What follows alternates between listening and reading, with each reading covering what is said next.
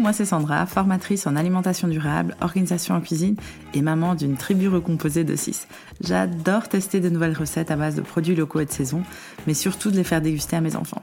Je kiffe l'organisation en cuisine, surtout le batch cooking et le meal prep, mais surtout, surtout partager tous mes trucs et astuces pour te faire gagner du temps, de l'argent et de l'énergie en cuisine sur Instagram et via mes formations en ligne. Revoir syndrome du paquet de pâtes ou du frigo ouvert et bienvenue à la planification de ton menu et aux plus belles qui diminuent. Dans ce podcast, on parlera organisation, budget, zéro déchet, anti-gaspillage et surtout cuisiner sans que cela devienne une corvée. Et tout cela dans la bienveillance et la bonne humeur. Alors installe-toi confortablement et prépare-toi à être inspiré. C'est parti pour l'épisode du jour de Allez bien, en cuisine.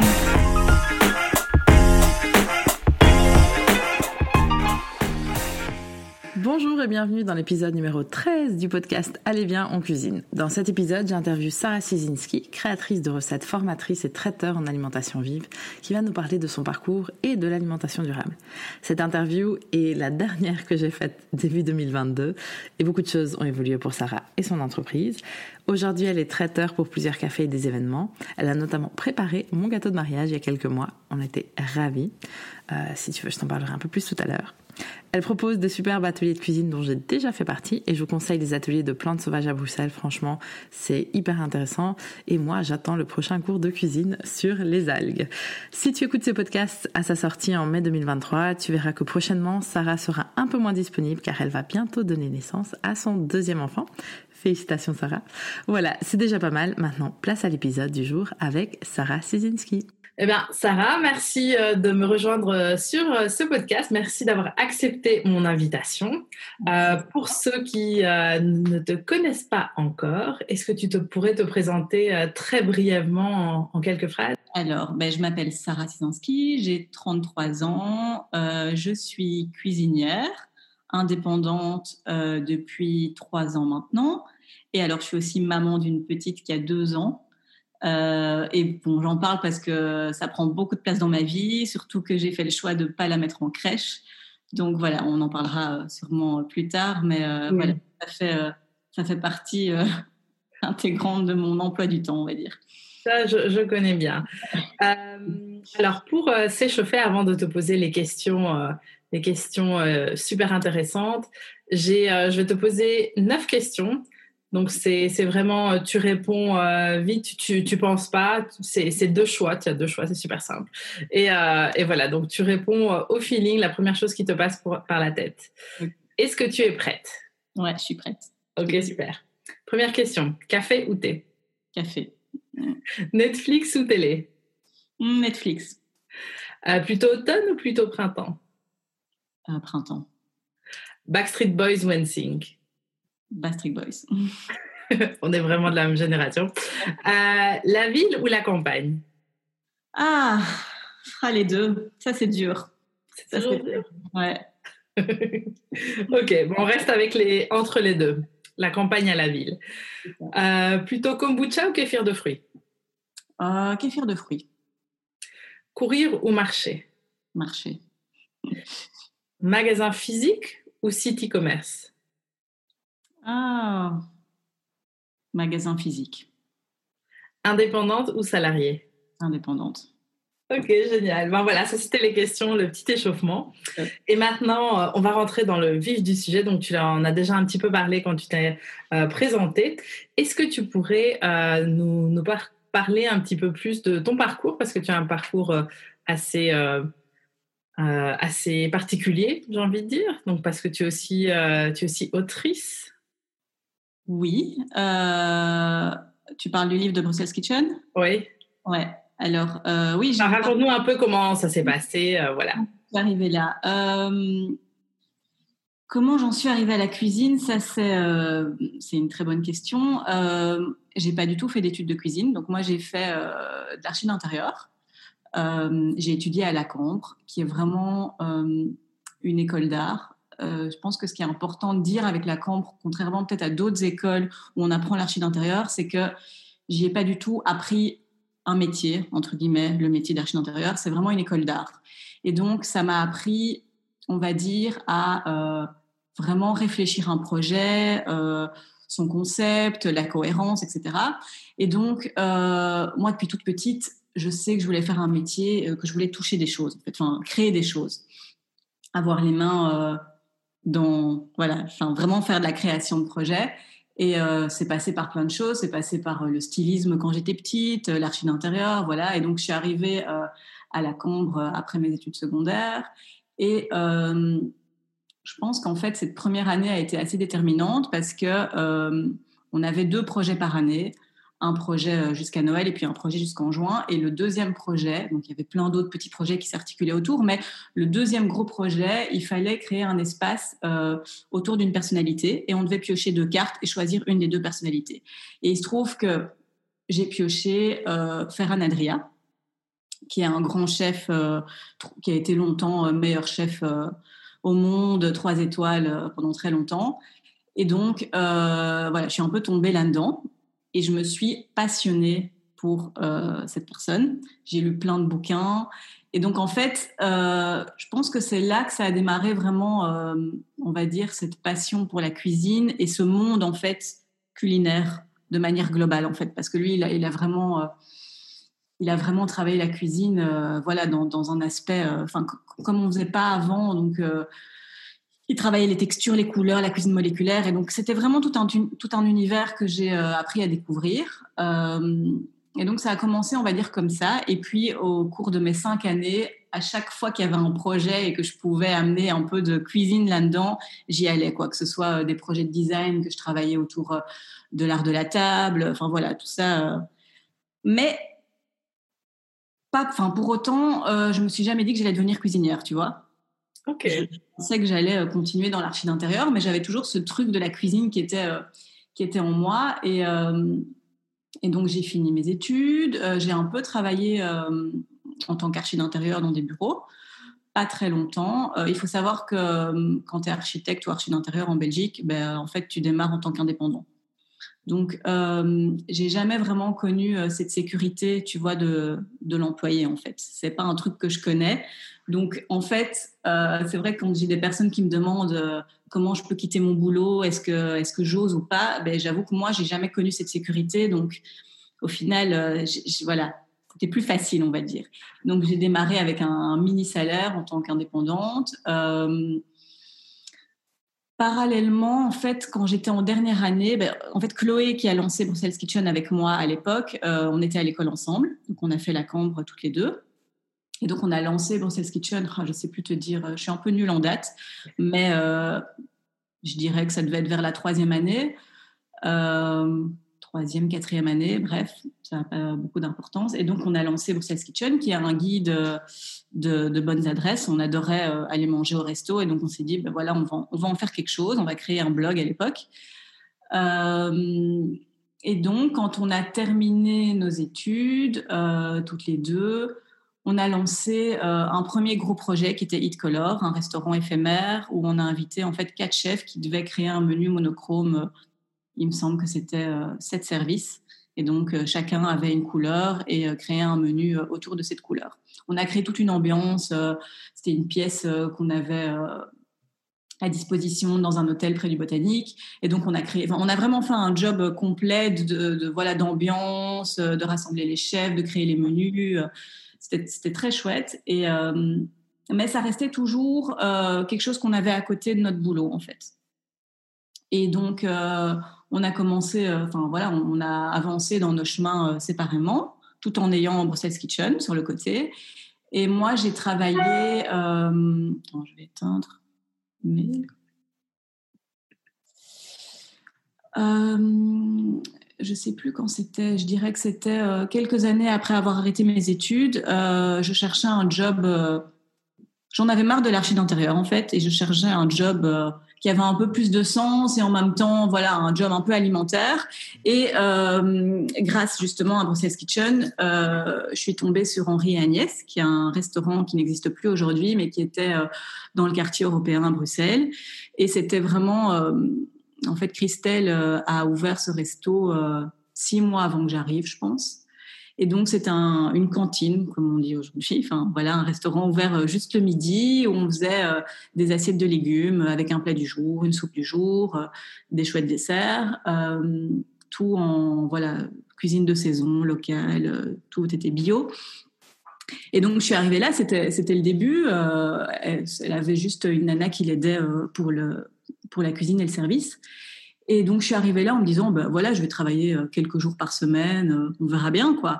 Et en fait, euh, je crois que je me suis pris au jeu et, ça a bien fonctionné entre nous. Et donc, voilà, quoi, j'ai vite pris, j'ai vite pris le pied et, et j'ai vraiment, on va dire que ça, ça a été vraiment très très formateur parce que voilà j'ai tout appris autant la cuisine enfin voilà moi en fait j'ai toujours aimé la cuisine mais euh, je savais pas du tout cuisiner de manière professionnelle oui, parce que ce n'est pas, pas les mêmes outils, euh, ce n'est pas la même organisation.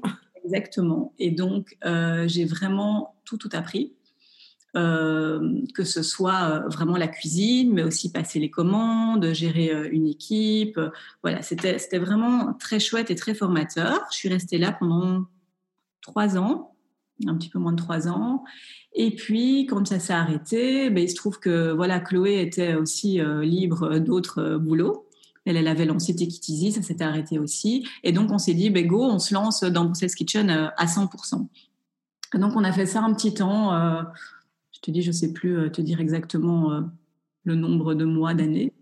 mais voilà. Et donc, on s'est rendu compte à un moment qu'on n'avait pas trop la même la même vision en fait. Ça a été un peu compliqué à la fin et donc on a décidé de se séparer.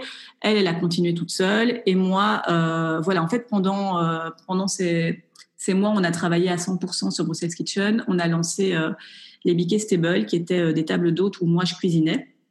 donc ça, ça me plaisait bien et donc je me rendais compte en fait que voilà, j'adorais le boulot qu'on faisait avec Brussels Kitchen, mais il me manquait toujours ce côté cuisine et ce côté vraiment main à la pâte, quoi. Le côté euh, de, de, créer quelque chose euh, de mes mains, quoi. Ouais, ouais. Qui est vraiment euh, très différent. Quoi. Voilà, je me suis dit, ben go, je me lance en indépendante, je lance des ateliers de cuisine, je lance un service traiteur, mais à petite échelle, parce que je voulais pas faire un truc trop, trop énorme, quoi. Je voulais garder ce côté qualité qui, pour moi, était, voilà, qui, qui allait avec le fait de, de faire des petits événements, en fait. Mm-hmm. Donc garder euh, cette petite échelle. Et, euh, et, donc je me suis lancée en indépendante. Euh, pour la petite anecdote, le trimestre où je me suis lancée en indépendante, j'ai appris que j'étais enceinte. Place maintenant au sponsor du jour. Cet épisode vous est présenté grâce à La Fourche Bio. La Fourche, c'est un e-shop français de produits bio où on peut acheter, via un système d'adhésion, des produits locaux et en gros conditionnement, comme pour le vrac. Leur but est de rendre le bio accessible et ils travaillent principalement avec des producteurs français et européens. Avec mon code affilié RedBoots20, et oui, en utilisant ce code, tu me permets de continuer à créer des épisodes de podcast. Tu reçois 20 euros de réduction sur ton abonnement annuel via leur site lafourche.fr. Le code est RedBoots20, tout ensemble et en majuscule. Pour découvrir mes produits préférés dont je ne me lasse plus depuis les trois ans que je suis cliente, rendez-vous sur littleredboots.be slash lafourche. Merci encore à La Fourche d'avoir sponsorisé cet épisode. D'habitude, c'est comme ça. Donc, euh, j'ai quand même un petit coup de stress. Et puis, je me suis dit, ben non, en fait, go. Euh, voilà, au moins, je pourrais gérer ma vie comme j'ai envie de la gérer, ce qui était. Euh, Il y a du positif là-dedans aussi. Oui, oui, oui. Pour moi, en fait, c'était pas du tout un frein. C'était justement de me dire, ok, ben c'est pas grave. En fait, je vais pouvoir gérer mon temps comme j'ai envie de le gérer, et justement pas avoir un patron qui me dit euh, quoi faire, quoi. Donc, euh, donc voilà. Euh, et du coup, je me suis lancée. Et, et, ça a bien marché. Bon, après, il y a le Covid qui est arrivé et qui a un peu chamboulé, tout chamboulé. Mais, mais voilà, en gros, pas si j'ai répondu à ta, ta question, c'est un peu parti. Oui, oui, oui. C'est super, c'est très complet, c'est très euh, aussi courageux de ta part de d'avoir suivi toujours euh, ton instinct au feeling et je pense qu'aussi que tu es le genre de personne euh, quand tu vois les choses se, se mettent en place pour toi à, à, des moments charnières et je pense que ça c'est quand tu sais ce que tu veux, ben, l'univers un peu te, te, te le redonne d'une manière ou d'une autre. Ouais, c'est clair. Mais j'ai toujours fonctionné très fort au feeling, en fait. Euh, j'ai jamais fait vraiment de, tu vois, de business plan. J'ai pas du tout fait une école de commerce ou ce genre de choses. Donc, euh, et en plus, la camp, c'était vraiment pour le coup, euh, voilà, on n'a a rien appris de ce côté-là. Donc, donc oui, j'ai toujours tout fait au feeling. il faut un peu s'entourer, je pense, quand il y a des difficultés dans certains, dans certains secteurs. Mais, mais voilà, ouais. Super, bah, merci. et comment ça se passe aujourd'hui? Donc aujourd'hui, tu je vois sur les réseaux sociaux que tu as quand même. Euh, donc, les gens peuvent passer commande chez toi de certains produits. Euh, et ça veut dire que tu, es, tu continues avec ce service euh, traiteur en ayant aussi ta fille à la maison à temps plein. donc, et ça se passe comment au niveau organisationnel alors, en fait, donc on a décidé de ne pas mettre notre fille en crèche avec mon chéri je m'étais dit que voilà, euh, justement, on allait pouvoir euh, gérer euh, tous les deux. En fait, on est tous les deux indépendants, donc ça aide un peu. C'est vrai que quand j'ai des gros, des grosses missions, ben, du coup, lui, il prend le relais et vice versa, quoi. On peut un peu manager notre temps comme, comme on a envie. Ça, c'est, vrai que c'est, une chance et c'est positif. Et après, on a un peu d'aide quand même. J'ai ma maman qui habite dans la même rue, donc voilà, c'est assez pratique. On va pas se mentir. Euh, mais du coup, oui, euh, j'ai donc mes ateliers de cuisine. Donc ça, ça a été un peu chamboulé avec le Covid parce que j'ai dû arrêter pendant quand même très longtemps. Là, je vais reprendre à la rentrée. Euh, j'ai mon service traiteur. Et alors, je fais aussi un petit peu de création de recettes. Donc voilà, ça s'articule un peu comme ça entre ces trois, ces trois choses. au début, j'avais pas mal d'événements d'entreprise. Mhm. Aussi. Donc ça, c'était vraiment du traiteur euh, pur et dur. Euh, ça aussi, je te dis, avec le Covid, ça a été, euh, j'ai de moins en moins, enfin j'ai quasi plus en fait. et du coup, j'ai commencé en fait au premier confinement à faire des, des, tartes que les gens venaient chercher ici chez moi. Des tartes et des gâteaux, en fait, ça a très bien fonctionné. Et j'ai toujours aimé cuisiner du sucré, en fait.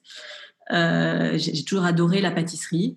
Et donc, euh, voilà, là, je suis un peu en train de tout doucement me diriger de plus en plus vers, euh, vers cette partie-là. Donc, plus de sucré, moins de salé, même si j'en fais encore. Mais c'est vrai que ça me plaît assez, euh, la pâtisserie.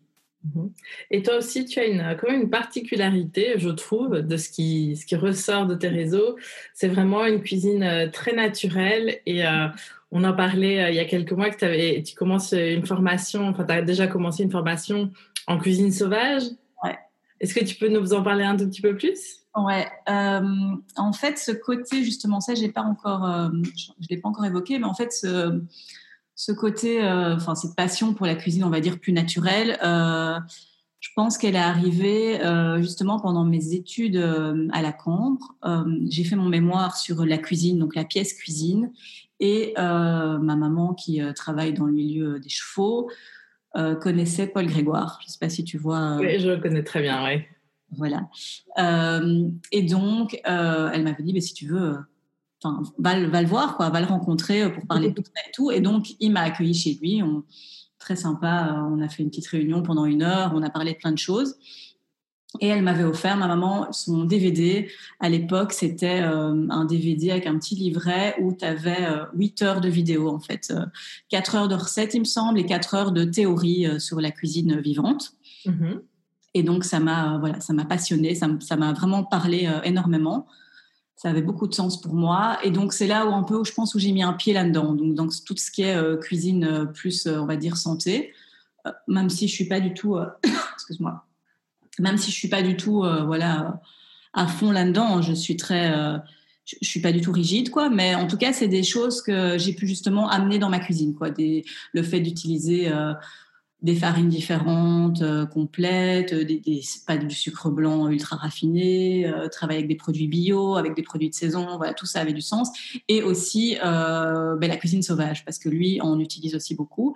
Et donc, euh, je l'avais rencontré en dernière année à la Cambre, et j'ai refait en fait trois, quatre ans plus tard, j'ai fait un an de formation chez lui. Donc ça a commencé comme ça. Et puis ben, cette année, enfin l'année dernière, j'avais envie un peu de me spécialiser là-dedans, donc dans tout ce qui est euh, cuisine un peu sauvage. Euh, j'ai toujours été passionnée par les plantes, euh, voilà, et je cherchais une formation, mais je savais pas trop vers quoi me tourner en fait. je m'étais dit à un moment, ben, je vais peut-être faire une formation en herboristerie. enfin voilà, je savais pas trop. Le côté cuisine me manquait. à un moment, je m'étais même dit la naturopathie. Enfin voilà. Bref, c'est un peu passé par plein de stades dans ma tête. Et puis il y a cette formation qui est arrivée comme ça devant moi, donc organisée par Cuisine Sauvage qui est à Namur. Et donc c'est une formation sur deux ans euh, qui est à la fois théorique et à la fois euh, pratique. Donc euh, voilà, une formation en fait qu'ils appellent botanique culinaire. Donc c'est vraiment la botanique des plantes, mais axée, axée sur la cuisine. Quoi. Donc c'est passionnant. Bah super, et ça on le voit aussi euh, beaucoup dans tes gâteaux, donc tu utilises beaucoup de fleurs euh, et de plantes euh, de saison. C'est vraiment hyper chouette à... Ouais, donc est-ce que tu penses que c'est quelque chose que pour les auditeurs, hein, que peut-être que tu as proposé en 2022, des, des ateliers de cuisine sauvage? Oui, je pense que là, euh, voilà, bon, là c'est l'hiver, donc c'est un peu tout est un peu euh, à l'arrêt euh, au niveau des plantes sauvages. Mais je pense que oui, au printemps, à mon avis, ça pourrait être chouette de, lancer ça. Clairement, c'est un truc que j'ai en tête et, et que j'aimerais bien développer aussi, ouais. Ça donne trop envie. je pense que je serai l'une des premières inscrites. et aussi, ce qui est super intéressant, donc c'est, il n'y a pas beaucoup de gens qui décident de garder leur enfant à la maison. Mm-hmm. et donc, quel est l'impact de d'avoir d'être euh, jeune maman. Et est-ce que ça a impacté ta cuisine? La manière dont tu cuisines euh, la manière dont tu l'alimentes aussi est différente de la de la tienne euh, quand tu grandissais ou c'est? Ouais après moi j'ai grandi vraiment à une époque je pense où nos parents enfin en tout cas ma maman faisait pas spécialement attention aux produits. Il n'y avait, il y avait pas cette, euh, on va, je sais pas si c'est cette mode, mais en tout cas, euh, le bio était beaucoup moins répandu. Euh, enfin voilà, j'ai été élevée comme la plupart des enfants avec, je pense, peut-être pas du Nutella, mais voilà. Moi, j'ai grandi avec des croques Monsieur congelés, hein, donc tu peux y aller. les, crêpes congelées. les petites crêpes congelées, la confiture au petit déjeuner, donc voilà. Mais par contre, c'est un truc qu'aujourd'hui ma maman fait plus du tout, donc ça a évolué aussi voilà, elle cuisine plus du tout comme ça. Euh, mais pour en revenir à ma fille, moi j'ai toujours, en tout cas, ça n'a pas changé ma manière de cuisiner. Je suis pas devenue plus stricte ou j'ai pas fait plus attention euh, avec elle. Euh, c'est quelque chose que j'avais déjà avant. Et par contre, ce qui est très chouette, c'est qu'elle est super curieuse et donc très vite j'ai arrêté de faire des petits pots et des choses comme ça parce qu'elle avait envie de manger comme nous. Et donc voilà, je pense que déjà à huit mois, elle en avait déjà marre des, des purées et donc donc quand je cuisine, je cuisine vraiment. Euh, enfin, elle mange comme nous, quoi. Vraiment. c'est très pratique euh, quand les enfants arrêtent les panades. Exactement. Et moi, ce que, ce que j'aime dire, c'est que euh, j'ai découvert les noix de cajou, je pense, vers mes 25-30 ans. Et mes enfants, dès, dès qu'ils ont pu, ils en ont mangé. Et découvrir, découvrir les noix, les différentes farines, ils sont vraiment beaucoup plus curieux. Et je pense qu'ils ont un palais beaucoup plus développé que ce que moi j'avais à leur âge. Et c'est euh, là, c'est hyper chouette. Après, mon fils, maintenant, il a 7 ans. Euh, il pense que je sais tout faire. Donc, c'est très bon pour mon ego, mais je sais pas tout faire. Parfois, il me demande, genre, pour son anniversaire, c'était un gâteau à cinq étages avec des dinosaures et des trucs comme ça, un pont-levis. J'étais là, ok, non, non, ça va pas le faire. Je vais faire un beau petit gâteau et je vais mettre tes jouets dessus et ça va être très beau. ouais, c'est mignon. C'est un âge où, justement, il nous voit un peu comme des, comme des super-héros, quoi. Ah oui, j'espère que ça va durer. Assure. voilà, je ne sais pas s'il y a quelque chose d'autre que tu, tu, as envie de dire aujourd'hui. Donc, euh, je sais que euh, tu as participé aussi dans le nouveau livre de Brussels Kitchen. Donc, il y a quand même euh, toujours ce, ce, lien qui est là. Bien sûr, oui, oui. Donc, elle a, elle a sorti un livre sur des recettes de chef. Et donc, elle m'a demandé de participer. Et donc, oui, j'ai écrit une recette, j'ai écrit une recette dans son livre, en effet tout à fait. Et c'est, et, c'est quelque chose que tu, tu, penses que tu vas faire un jour, sortir ton propre livre? Quelque chose que tu aimerais faire? J'aimerais beaucoup, ça c'est sûr que voilà, euh, ceux qui me connaissent savent que j'adore créer des recettes, j'adore les mettre en scène, faire des photos, euh, c'est, quelque chose qui me plaît. En fait, c'est vraiment cette vision euh, globale qu'il y a autour d'un projet, donc c'est pas juste cuisiner, c'est vraiment réfléchir à l'esthétique de la recette, la, la mettre en scène, j'adore tout ça en fait. Et donc oui, faire un livre évidemment, ce serait, ce serait super. C'est un projet que j'aimerais bien mettre en place en 2022. Donc euh, voilà, c'est très vite. Oui, oui, oui, oui. Donc euh, voilà, pour le moment il n'y a encore rien de rien de concret, mais mais c'est quelque chose qui me qui me plairait beaucoup en effet. Ouais, ouais, ouais. Ah, chouette, chouette. Ben, je garderai mon œil ouvert sur les réseaux pour, voir si tu nous laisses pas des, petites, des petits indices par-ci par-là. C'est ça. Mais du coup, j'ai pas vraiment répondu à ta question euh, par rapport à ma fille, en fait. Et, euh, ah oui euh, on, a, on a zappé parce qu'on a, parlé des noix de cajou et, des, et de leur palais affûté. Mais, mais donc, rappelle-moi la question, si tu veux bien. Ah, si ton organisation a changé depuis que tu as une fille et est-ce que, comment, est-ce que ton alimentation aussi vis-à-vis d'elle a, a, changé? Ah oui, oui. Donc ça, ça j'ai répondu, mais mais par rapport au fait de ne pas la mettre en crèche, euh, ben, clairement, il a fallu, euh, ben, il a fallu s'adapter. Quoi. Ça, c'est sûr que du coup, euh, on bosse vraiment différemment. C'est-à-dire que moi, je bosse plus le week-end, mais ça tombe bien parce que les demandes que j'ai sont plus le week-end. Donc là, il y a mon chéri qui prend le relais. mes ateliers de cuisine, c'était en soirée. Donc voilà, on arrivait en fait à un peu organiser notre, notre temps comme ça. Et c'est vrai que voilà, du coup, du coup ça, se, ça se mettait bien. Mais, euh, mais c'est vrai qu'il faut trouver euh, une organisation et, euh, et c'est pas évident, c'est fatigant. Donc voilà, là, elle rentre à l'école en février, donc j'avoue que j'ai hâte. Ça, ça, va vraiment changer. Oui, ça va vraiment changer. Je vais avoir un rythme complètement différent. Et donc là, je, voilà, je voudrais développer d'autres choses, justement, profiter de ce moment pour, pour développer d'autres choses. Quoi. Oh, cool, cool. Euh, et donc, pour les, les, gens qui souhaitent euh, te suivre, où est-ce qu'ils peuvent te trouver? Alors, euh, ben, principalement sur Instagram. Donc, sur ma page Sarah underscore je pense. de toute manière, je vais tout mettre sur la, la, description de ce podcast. Mais oui, principalement sur, sur Instagram. Et alors, j'ai un site aussi où j'explique plein de choses, où je poste mes recettes aussi. Il y a une petite partie blog. donc voilà, Ok, chouette. Et euh, est-ce que tu peux nous partager euh, ta recette préférée, celle qui, euh, que dès que tu sais que tu as tous les ingrédients à la maison ou que c'est la saison, ben, tu fais d'office mmh Est-ce qu'il y a une recette, voilà, ta recette phare, ta recette chouchou préférée, ça doit pas être hyper sain. voilà, c'est la première recette quand je te dis ta recette préférée, c'est ce qui, c'est celle qui arrive. Bah, alors moi, j'adore les fruits. Donc, euh, c'est vrai que je, je suis une fan de, de tartes en tout genre. Euh, donc, euh, une, une, bonne tarte avec des fruits de saison, ça, c'est euh, pour moi, c'est le pied.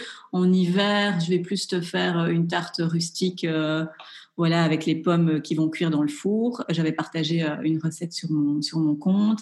Et alors, en été, il y a ma tarte aux fraises que j'adore. Et en fait, ça, c'est une, une, base de pâte sablée. Et quand c'est la saison du sureau, donc des fleurs de sureau qui ont un Enfin, euh, juste euh, incroyable. Ça se marie super bien avec les fraises. J'adore faire une chantilly en fait que je fais infuser avec euh, avec des fleurs de sureau. Donc je vais cueillir des fleurs de sureau et je fais infuser ma chantilly avec. Donc je fais chauffer en fait ma crème. Je mets mes fleurs dans le dans la crème. Je fais chauffer. Je laisse couvert et puis je laisse en fait tout le mélange toute la nuit au frigo.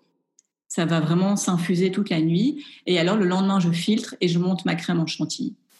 Et alors, je dépose ça sur mon fond de tarte avec des fraises et c'est juste. Euh, et euh, du coup, tu peux nous rappeler euh, la saison d'affaires de sureau? Parce que là, j'en ai l'eau à la bouche. Alors, c'est en général, c'est plutôt. C'est mars-avril Non, c'est plus, c'est plus tard, c'est au mois de mai. Ok. Ouais, avril-mai en fait. En fait, c'est vraiment en même temps que les premières fraises. Ouais, donc ça, ça, tombe bien en plus. Oui, oui, oui, ça tombe super bien. Bah, souvent, la nature est bien faite. Donc, euh, Parce qu'après, la fleur de sureau devient euh, la baie de sureau et ça, c'est un tout autre produit. Exactement, qu'il faut, que tu peux faire en fait en confiture, euh, en mm sirop. ok. Eh ben, un tout grand merci. Je ne sais pas si tu as quelque chose d'autre que tu veux ajouter pour, pour les auditeurs? Non, je pense qu'on a pense qu'on a tout. Je ne sais pas très bien si toi, tu as d'autres questions. Ah oui, moi, j'ai, non, moi, j'ai pas d'autres questions. Euh, bah, de toute manière, un tout grand merci pour ton partage. Euh, je trouve que tes, recettes, euh, tout, tout, ton univers sur Instagram donne vraiment envie de, de manger. On voit que c'est des recettes qui, qui, qui, ont du sens aussi, des recettes qui sont très colorées visuellement, elles sont magnifiques. et je pense que tu es quelqu'un de aussi de très euh, qui a beaucoup d'imagination et qui, qui aussi euh, qui, qui fait des, des, super belles créations. Donc je vous invite tous euh, à aller la suivre sur Instagram. Et, un tout grand merci d'avoir accepté cette invitation. Merci pour ton partage et à très bientôt, j'espère. Merci d'avoir écouté cette interview jusqu'au bout. Comme je te l'ai dit, il me semble que Sarah va prendre un petit temps off, mais sera bientôt de retour avec ses ateliers de cuisine et son côté traiteur. Ce qui est génial aussi chez Sarah, euh, c'est qu'elle propose tout plein de solutions pour la préparation de repas et de desserts avec différents allergènes. Ça veut dire qu'elle prépare euh, des plats euh, sans gluten, vegan, etc. Euh, elle est très axée aussi pâtisserie, mais pas que. Et comme je te le disais en début de cet épisode, euh, c'est elle qui a fait, euh, qui a préparé les desserts pour notre mariage. Et elle nous a proposé, enfin, elle nous a préparé un naked cake avec des fraises et des fleurs sauvages par-dessus. C'était hyper, hyper beau. Il n'était pas très grand. C'était pour plus ou moins 16 personnes. Comme ça, ça, ça s'écrasait pas. Surtout qu'elle venait de Bruxelles à la frontière française. il était franchement délicieux. On a aussi commandé des sablés personnalisés qui étaient vraiment très chouettes parce que nos deux prénoms étaient dessus. Euh, des muffins lierre terrestres et pommes. Franchement, ça fondait dans la bouche. Des financiers au miso que j'avais jamais goûté avant. C'était vraiment trop trop bon. Euh, des tartes aux fraises qui sont tellement belles que les enfants ont dévoré le trois quarts avant tous les adultes, mais c'est pas grave. Des moelleux au chocolat au tahini qui fondaient dans la bouche et ces gâteaux à la ricotta citron et amandes. Euh, j'en salive encore. Le mariage était il y a plus de deux mois et mes copines me parlent encore de ces desserts juste pour vous dire à quel point ils étaient délicieux. Donc je la recommande en tant que traiteur vraiment euh, les yeux fermés et si vous voulez en parler n'hésitez pas à m'envoyer un message sur Instagram. Tu trouveras euh, toutes les infos sur Sarah en description de cet épisode et rendez-vous la semaine prochaine pour l'épisode numéro 14 où je t'emmène, je vous emmène avec moi pendant une semaine de lunchbox de mes enfants. À très vite pour un prochain épisode.